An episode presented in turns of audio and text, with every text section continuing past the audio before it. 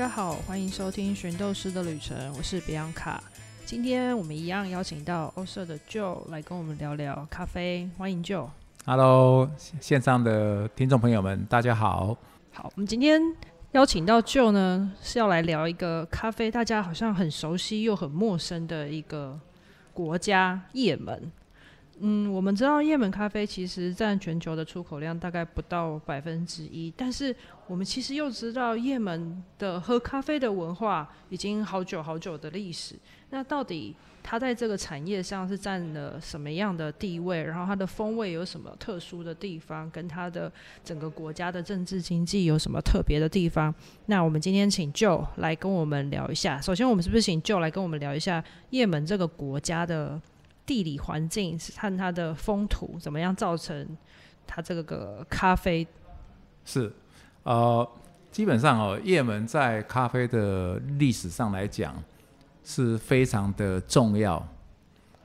可是偏偏它在近代哈，特别是我们全球所谓的精品咖啡跟第三波咖啡的文化兴起之后，也门的啊、就是音量哦，就在市场上的关注度跟它的。哦，就是声音，事实上是非常的微乎其微。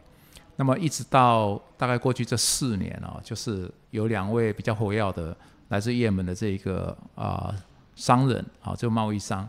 啊，一个是啊 base in 那个美国加州，然后另外一位是在啊伦敦伦敦这边，所以他们把这个也门的咖啡哦，就是重新在我们这个精品咖啡圈里面哦，又引起了一股。啊，就是关注，那我们才知道说哦，原来也门也门才有咖啡。其实讲到这个也门啊，在历史上的咖啡历史上的一个重要性哦，这个可以哈、追溯到其实十五世纪的时候就已经有这个史料记载哦，就是当时在啊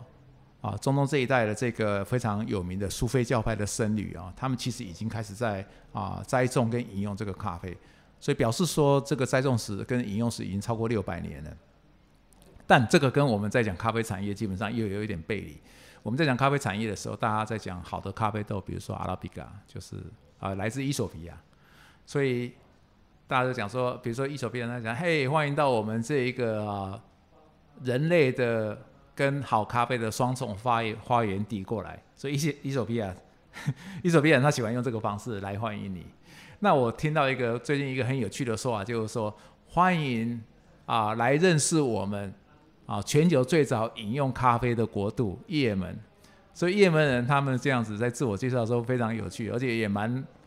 蛮讽刺的，你知道吗？比如说伊索比亚就是说 Welcome to the birthplace of the coffee and human being。那也门就会讲说 Welcome to my hometown, the first coffee drink country。所以他们是用这一个来来自我解读。那你说也门人这样子啊、宣称有没有它的意义？其实这个意义是很重大。原因就是说，咖啡的饮用文化事实上是透过啊呃，就是除了贸易行为以外，最主要是战争嘛。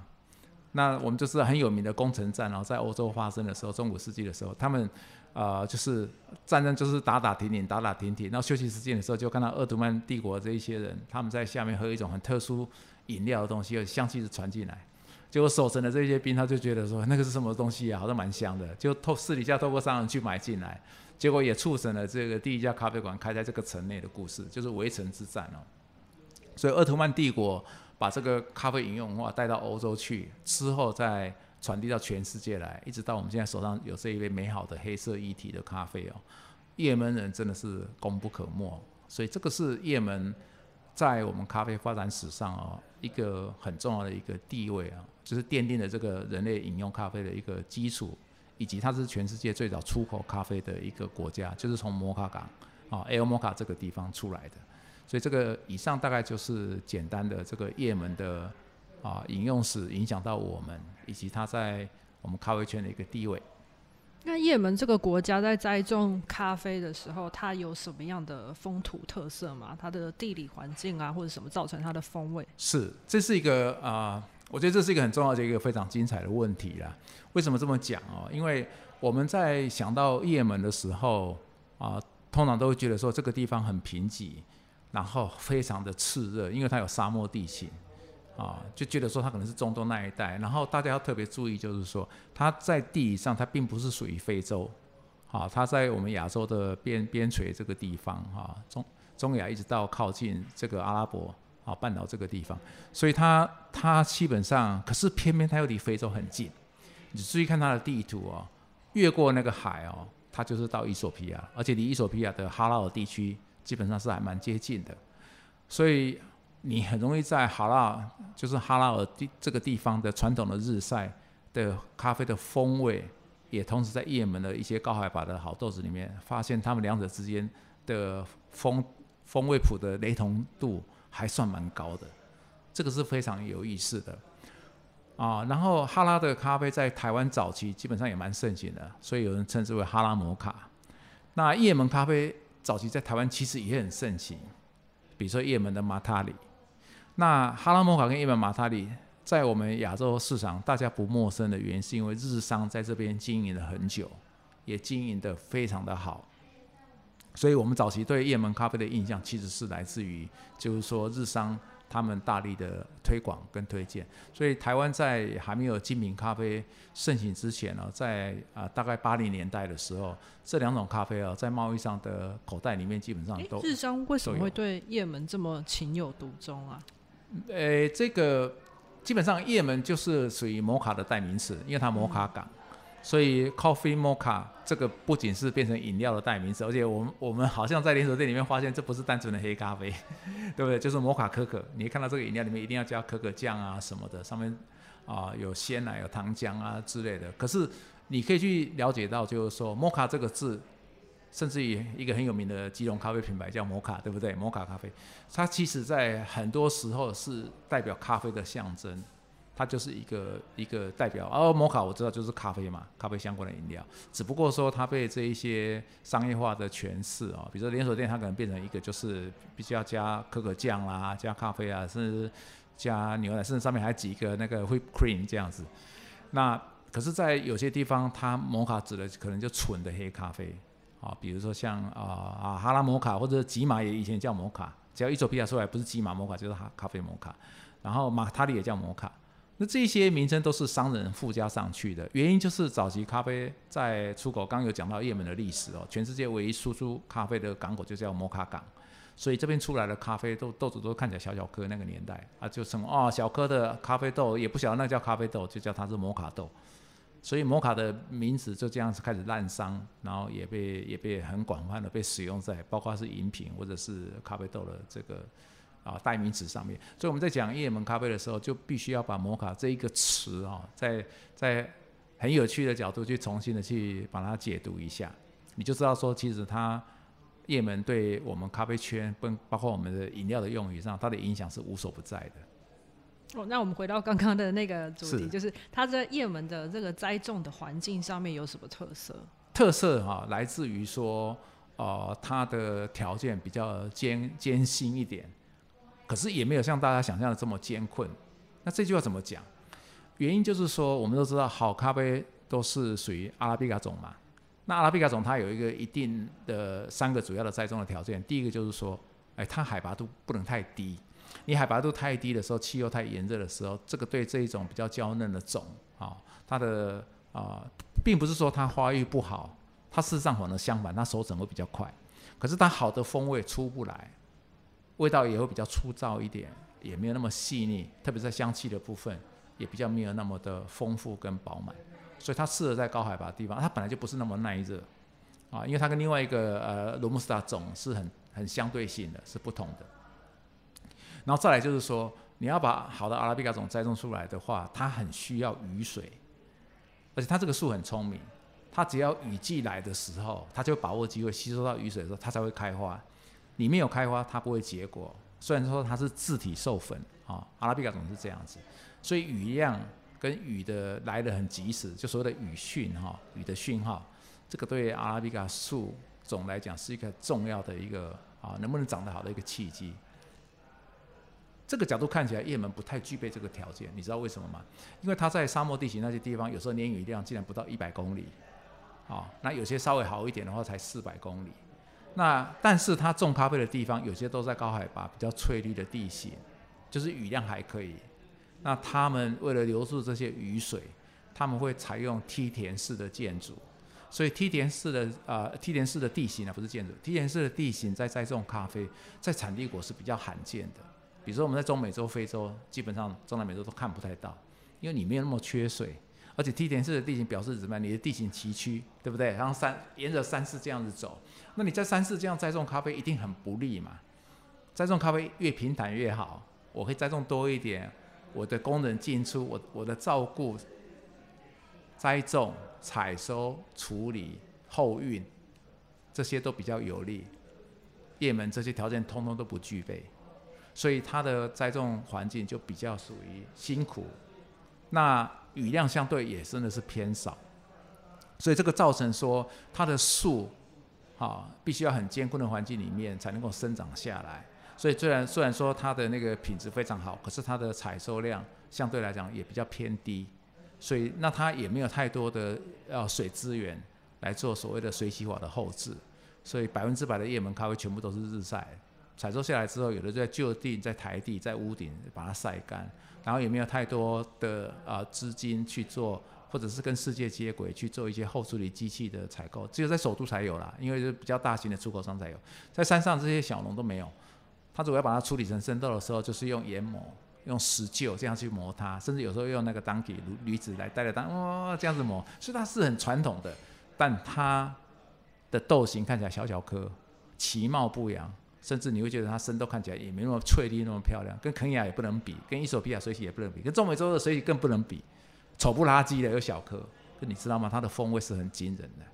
所以这个是啊，我们在谈到叶门咖啡的时候，会觉得就是说，假定有某一个国家的豆子。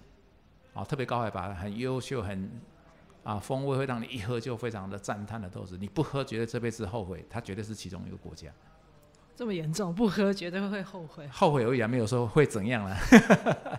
没有说不喝你就是啊去见上帝的时候，你也会觉得说心有不甘。我没讲到这种程度，但是你不喝绝对会后悔，会觉得说好可惜哦，为什么会有这么精彩天然的风味？结果你你那么喜，你是一个假定你是一个啊咖啡的爱好者，你很喜欢。去啊欣赏，或是去啊有这个机会去见识到，就是在重要的产地里面，能够代表它风土的这些啊典范的味道的时候，你绝对不能错过这个叶门。那我们刚刚讲到是它的那个国家地理环境下这个特殊的部分。那刚刚我们有讲到摩卡种，所以它这个这个品种在外观上啊，或者是风味上有什么特别的地方？呃，摩卡的品种很有意思啊，应该是说叶门的品种吧？哈，你想问的是叶门，不是摩卡啊。好，叶门的品种，讲到叶门的品种，现以前没有争论，但现在有争论了。啊，为什么叫以前没争论，现在有争论？因为以前大家都知道说，呃，叶门是一个输出港，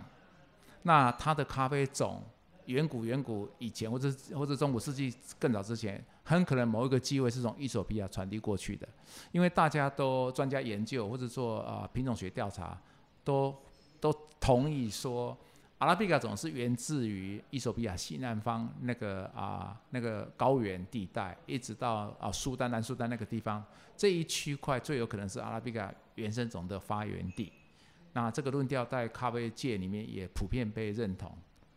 那这样子就定下一个基调，就是说阿拉比卡总是源自于伊索比亚，并不是源自于也门。虽然说历史上最早有品种输出的是从也门，可是很多也门人不这么认为，因为他们认为说他们的种系啊里面的一些基因特质，还有他们的一些特特征点，不容易在伊索比亚那边看到。那这就牵扯到另外一个啊很有趣的现象，就是啊像非常有名的肯雅，肯雅的。品种都不是直接从伊索比亚拿过来种的，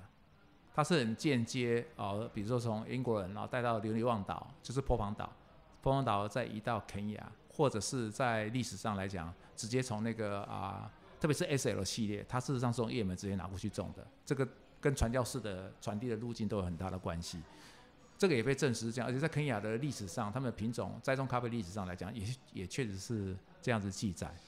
好，那。那但是什么时候从叶门传到啊？比如说，假定你说阿拉比卡是从伊索比亚起源的，那什么时候从伊索比亚传到叶门？无可考，没有确切的证据。可是你问也门人去栽种咖啡的历史，他们讲的竟然会比伊索比亚还要早。比如他讲说，我我我的我的 grandfather 的 grandfather 的 grandfather 那时候就在种了。那你们种咖啡多久？嗯，七八百年、上千年都有了吧？可是上千年，可是咖啡发现的历史跟栽种来讲，明明就是最近这四百年以内的事情。哎，怎么到也门这个时间好像放大拉长成五百年以上、七百年甚至一千年？所以就有人认为说，那。应该也门种咖啡的历史要比伊索比亚早，所以这中间就变成是有一种很有很有趣的一个争论点。那呃，但是无论这个有没有一个更新的定论来推翻说阿拉比卡种事实上也门也是其中一个发源地，或者它依然还是应该是起源于伊索比亚啊，有这个机缘被带过去，在这个还没有最新的论调或证据啊还没有尘埃落定之前。我们来看一个事实的角度，就是说，那叶门的这些品种跟伊索比亚种到底长得像不像？呃，它的豆型都偏小，然后啊，它的风味是很独特。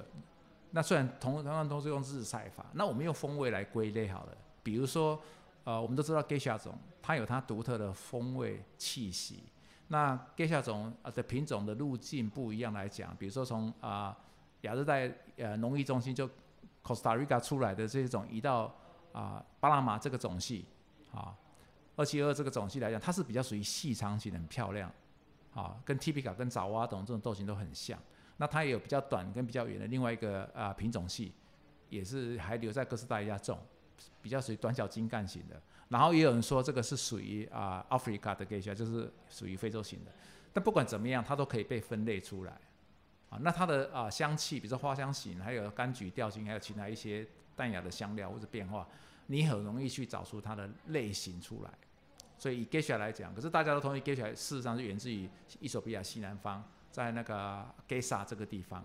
啊，就是在那个那个班曲马吉这个地方，那个地方我们二零零六年的时候有去也去探险过哈。啊，第一次是失败，但第二次、第三次就有找到类似的这个基因，去鉴定说基本上九成是很接近的啊。姑且不论，不过大家都同意 Geisha 是源自伊索比亚。那可是你没办法解释叶门这个种，因为叶门这个种的种性的小颗干嘛很了不起，是像伊索比亚一些啊 Landrace b r a t o 就是比较小颗型的，比如像 Krumi 这个种，它也比较小颗，它可能就有一点类似。可是我在我在看那个呃。啊，早期我在测试哈拉尔地区的日晒豆的时候，因为他们分的也是用豆型分而已，他们也品种也讲不出所以然，所以他们把它分成长签啊、细长型，有点像给人那一种很漂亮细长，他们称之为 long berry，比较短颗的叫 short berry，小颗的。然后当然有一些圆豆，当然圆豆就叫 p berry，这个什么种都一样。你把哈拉尔一些更高海拔，比如说快一千九、两千的这一些小颗种的日晒豆，你拿来跟叶门的测。你会发现他们两个很像兄弟或姐妹，但这个这个这个是属于我在测蛮多样品的一些心得啊。我跟外国朋友在讲的时候，很少人会像我像我这样子去觉得说两者之间关联性。而且我跟他们讲，你看隔个红海就过去了，也有可能地理上或者是阿拉伯商人都很厉害，他们这种呃运输跟做商商商场的能力来讲，这个机会不会说没有。啊，就是说品种的传递路线干嘛？可是要历史上的证据啊。那撇开这个历史上证据来讲，用品种学或者是风味的特征点来看的时候，只有这两个地方有雷同处而已。其他我们到啊伊索比亚其他地方去找日晒型的豆子，哪怕非非常有名的伊加雪菲日晒，也是后进才后面才做啊。早期伊加雪菲只有做水洗，没有做日晒，那更不可能像叶门。那其实它现在做成日晒了，它的调性跟叶门的调性也是不太一样的。所以这个是呃，我想讲的就是说，也门的这些啊，在比如说靠近北方这些高高海拔高地地区的这一些啊，不管是哪一个贸易商，只要他精选这些小农的这些这些也门的摩卡啊，也门豆出来的话，你很容易找到它的特征点。那这个特征点其实并不是很容易、很轻易在叶在伊索比亚就可以找到。那离开伊索比亚，那更不用谈。我在非洲地区试一些日晒型的豆子，没有跟它一样的。对，所以是不同的。那我们刚刚有提到，就是伊索比亚跟也门在咖啡原生这一块都还蛮都有各自举足轻重的这个历史上的地位。对。那我想问的是，那品相品种方面呢？就是他们的品种数量是有多有少吗？还是说比较单一，还是比较多对元？啊，因为以以咖啡学哈来讲，就是我们咖啡这个品种在全球的栽种跟传递啊，所谓的那个传播路径来讲。啊，就算是在伊索比亚当地也是一样，他们是根据那个啊，就是东非大地线的纵谷，他们也是分成两块，啊，就是 T P 卡跟坡旁，他们也是那是当地一种俗称呢、啊，这样子，他们也同意是这样称呼。那传递出来到啊全球各地在种，也是这两大种系，就是 T P 卡种系跟坡旁。那这两个种系在在分辨上是很容易分辨出来的。比如说 T P 卡，它确实是啊，比如说它的那个树形就比较高大一点，然后它的种子就是咖啡豆形也比较细长，比较比较伟大。那破防种就比较圆，比较小。如果你从这两个品种的豆型来看的话，那叶门是比较属于偏向于破防种系的。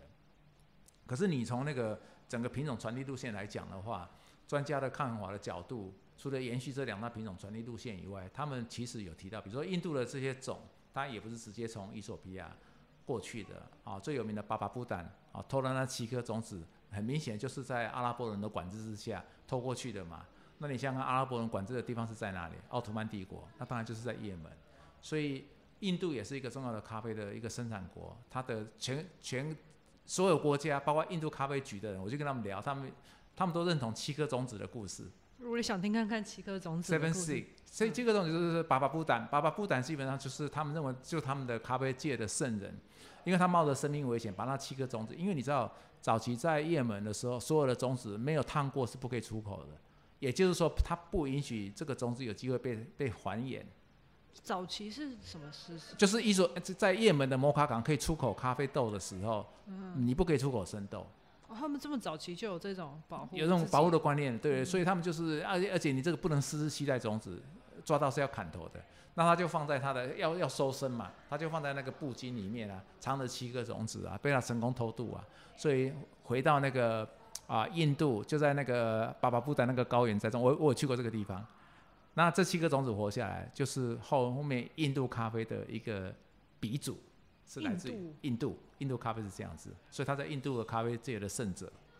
啊，啊，他的名字叫巴巴布丹，对，所以就是巴巴布丹的跟七个种子的故事，这是蛮美丽的一个故事啦。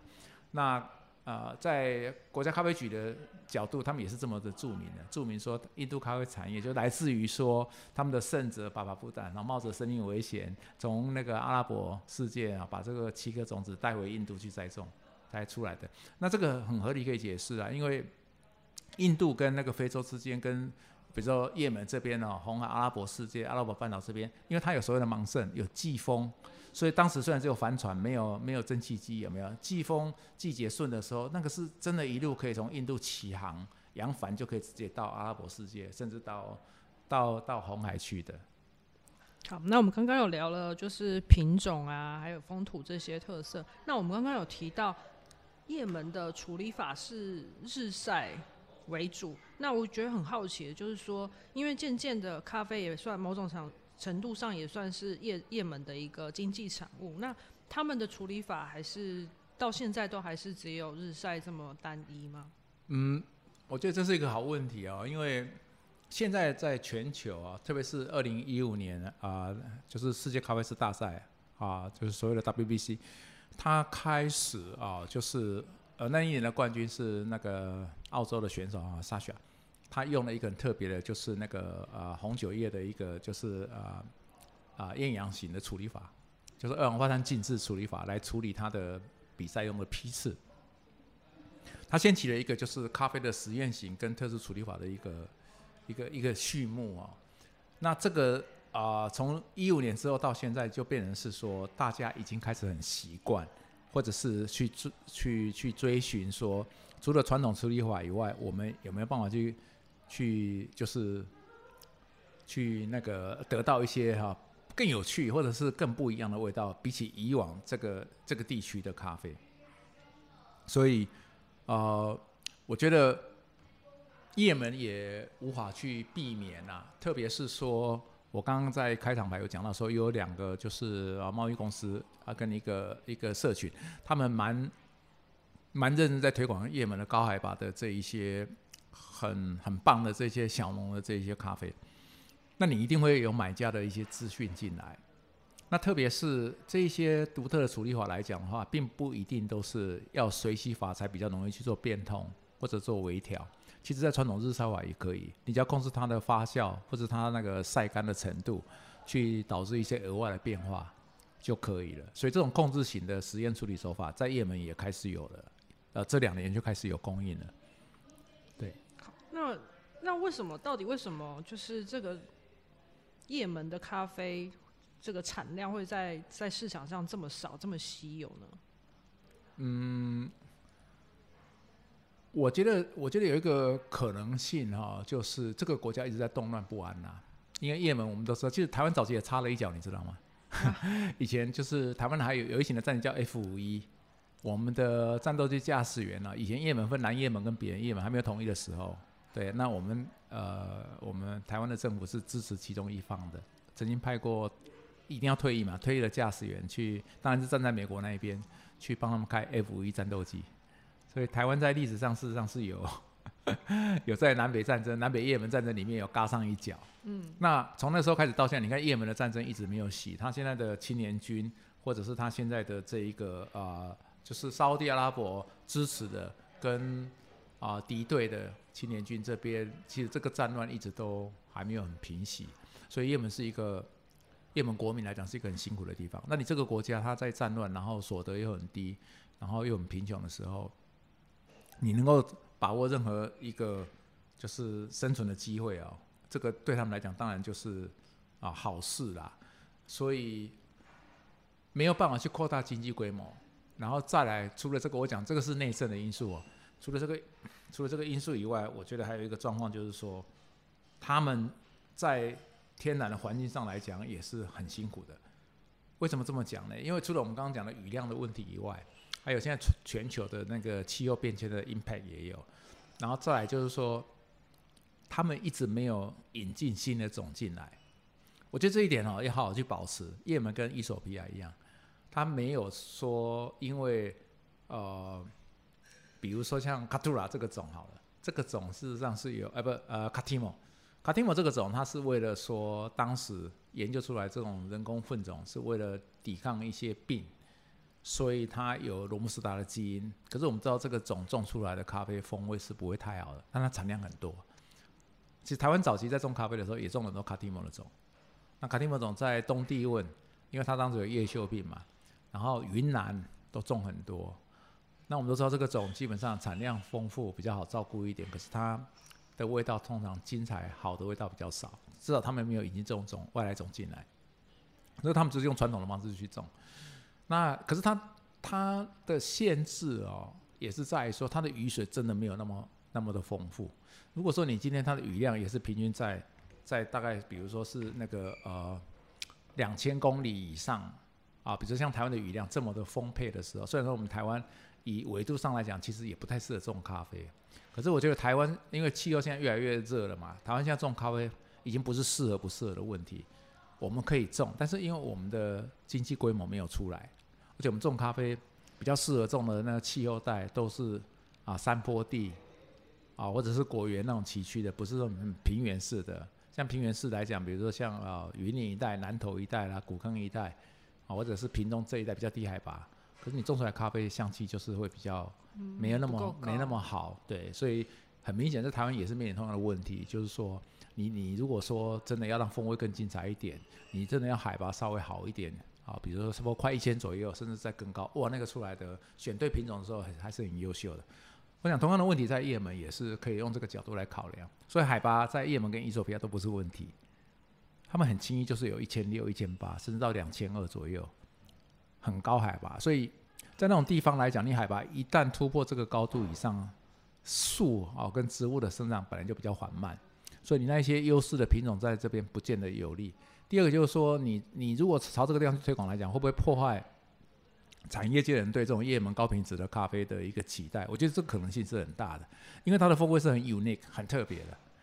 好，我不太认为说你把这个种种下去之后，风味也会跟现在的啊叶门的这些当地的这些强壮种会一模一样好。我真的不这样认为，啊，然后更不用讲说它它的梯田地形是很难去大量去栽种的，对吧？所以地形有限制，气候有限制，雨量有限制，这三个条件，还有传统的传统的耕作方法，我觉得这可以被学习跟改善。可是这三个是属于比较属于啊天然的这种大环境的条件，你要改变它不容易。所以再加上年年不断的内战战争，啊，所以造成人民的这种资源都非常匮乏，